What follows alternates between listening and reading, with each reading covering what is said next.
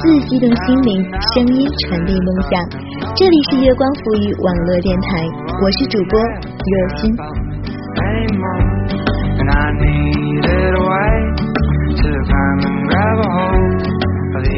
根据真实故事改编的韩国电影《马拉松》，一定感动过许多人。电影讲述了自幼患有自闭症的少年初原，在跑步中逐渐被治愈的感人故事。当初原在雨中欢快的奔跑着，跨过终点，完成了他人生中的第一场马拉松，你是否也为他那灿烂的笑容所打动呢？那么，作为最接近人类本源的极限运动——马拉松，究竟被赋予了何种力量，可以同人的心灵产生共产？日本著名作家村上春树自一九八二年起，在长达四分之一个世纪里，日日坚持跑步，在世界各地的马拉松赛场上践行着他对生命的诠释。在热心的第一期节目里，我要和耳朵们分享的这段文字，节选于村上春树的一部以讲述跑步为基轴的回忆录。当我谈跑步时，我谈些什么？或许我们可以从他的文字中找到答案。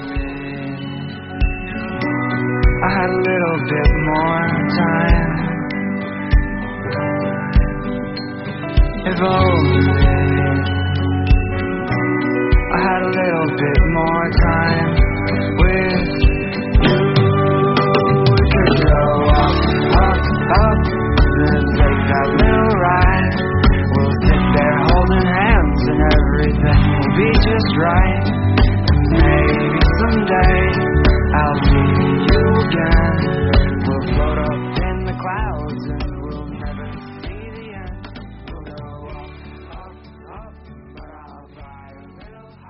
一个到了我这样的年龄的人，还要写下这种事情，颇有些愚蠢可笑。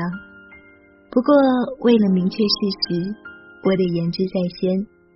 说起来，我这个人是那种喜爱独处的性情，表达的准确一点，是那种不太以独处为苦的性情。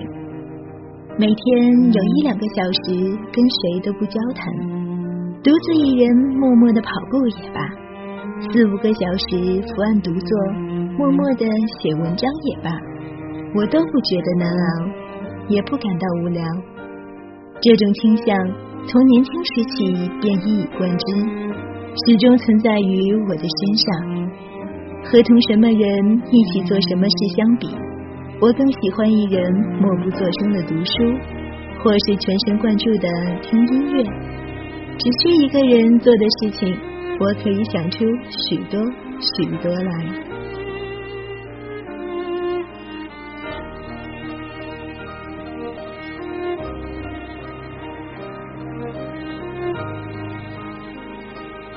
虽然如此，自从年纪轻轻便结了婚，我渐渐习惯了和人共同生活。大学毕业之后，经营一家饮食店，认识到了与他人相处的重要性。人无法独自生存下去，这本是理所当然。我却是脚踏实地学到的。尽管有点走样，我也渐渐掌握了类似社会性的东西。回想起来，从二十岁到三十岁的十年当中，我的世界观发生了不小的变化，在做人方面也有了一些长进，从四处碰壁之中学会了生存的诀窍。倘若没有这也算得艰难的十年的生活体验，恐怕我就不会写什么小说了。即便想写，也写不出来。但话说回来，人的本性不会极端的发生变化。希望一人独处的念头始终不变的存于心中。所以一天跑一个小时，来确保只属于自己的沉默的时间。对我的精神健康来说，成了具有重要意义的功课。至少在跑步时，不需要和任何人交谈，不必听任何人说话，只需眺望周围的风光，凝视自己便可。这是任何东西都无法替代的宝贵时刻。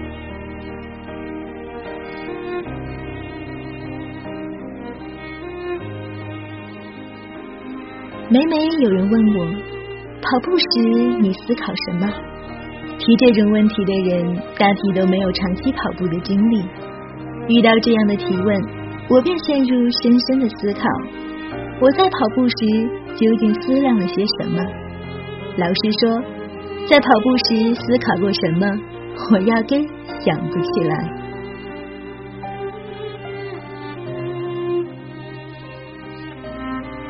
在寒冷的日子，我可能思考一下寒冷；在炎热的日子，则思考一下炎热。悲哀的时候，思考一下悲哀；快乐的时候，则思考一下快乐。如同前面写过的，还会毫无由来的浮想往事。有时候，只是偶尔有之，也有关于小说的小小灵感浮上脑际。尽管如此。我几乎从不曾思考正八经的事情。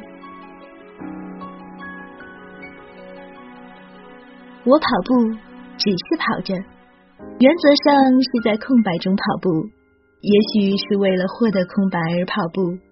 即便在这样的空白当中，也有片时片刻的思绪潜入，这是理所当然的。人的心灵中不可能存在真正的空白。人类的精神还没有强大到足以坐拥真空的程度，即使有，也不是一以贯之的。话虽如此，潜入奔跑着的我精神内部的这些思绪，或说念头，无非空白的从属物。它们不是内容，只是以空白为基轴，渐起渐长的思绪。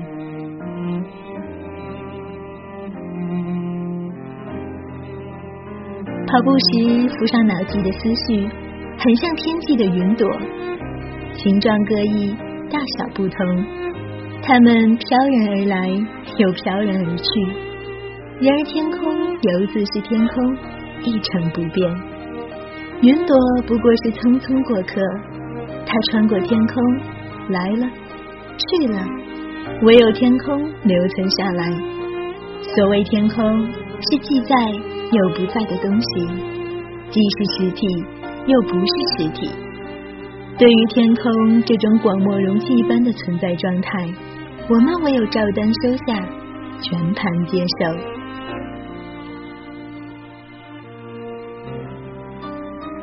现在，我于是置身于那个无从想象的世界，如此一想，便觉得有点好笑。置身于此的我，究竟是幸福还是不幸，连我自己都揣摩不透。不过，这似乎无需虚张声势的视为重大问题。对于我来说，对其他人恐怕也一样。这是首次体验到年龄的增长，再次体味的情感，也是首次体味到。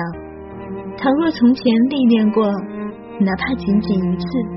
也多少能明了的体察各种各样的事情，而首次经历就不那么简单了。我唯有将细微的判断暂且留待后日，先将眼前的东西照单全收，姑且与它一同生存下去。就好比对待天空、云朵和河流的态度，我还觉得这些东西中无疑存有某种滑稽可笑之物。而根据心境的变化，他们未必一文不值。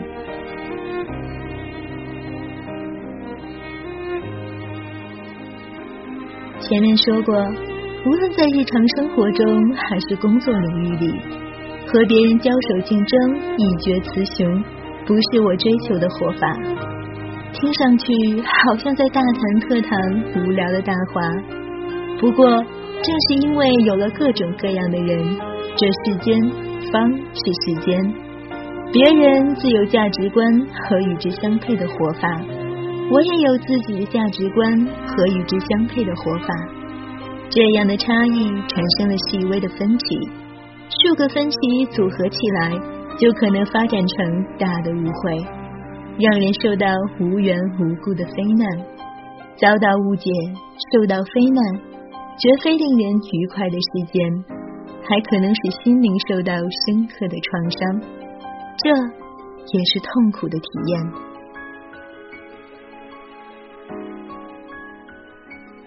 然而随着年龄的增长我们逐渐认识到这样的苦痛和创伤对于人生而言其实很是必要。想起来正是跟别人多少有所不同人才得以确立自我。一直作为独立的存在。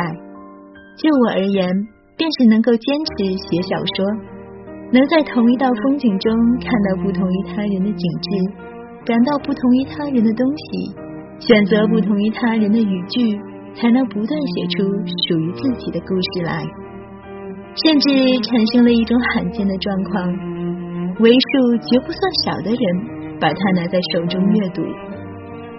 我就是我，不是别人。这与我乃是一份重要的资产。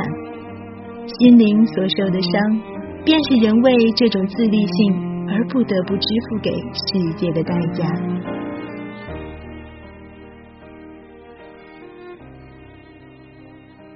想就河流做一番思考，还想就云朵做一番思考，然而心中却是空空。我在自制的小巧玲珑的空白之中，在令人怀念的沉默之中，一味的跑个不休。这是相当快意的事情，哪还能管别人如何言说？夜空中最亮的星。能否听清，那仰望的人心底的孤独和叹夜空中最亮的星，能否记起曾与我同行、消失在风里的身影？我祈祷拥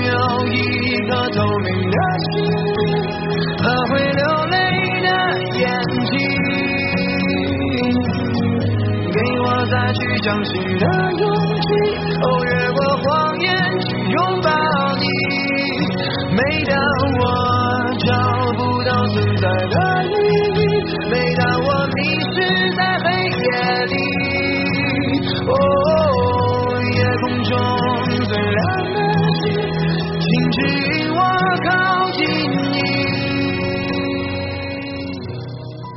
十二点一九五公里一场全程马拉松的距离，是初原坐在开往马拉松赛场的公车上，用手指在自己的手臂轻轻写下了一行数字。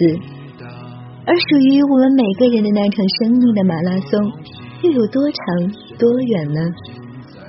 在这场充满未知和挑战的人生马拉松里，你是否认真的享受那每一次同天空、大地？还有自己内心的对话呢。好了，亲爱的耳朵们，这期节目就是这样。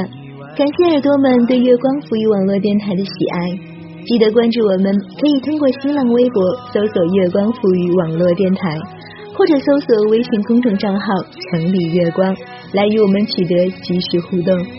我们下期再会喽。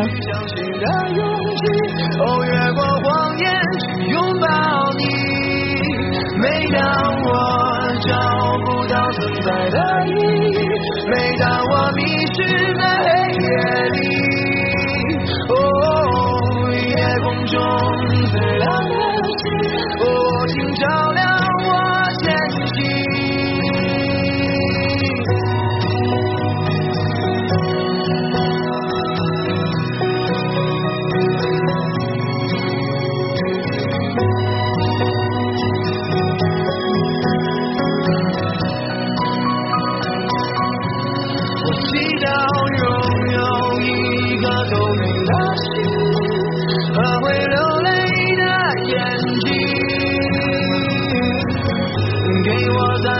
相信的勇气。哦，原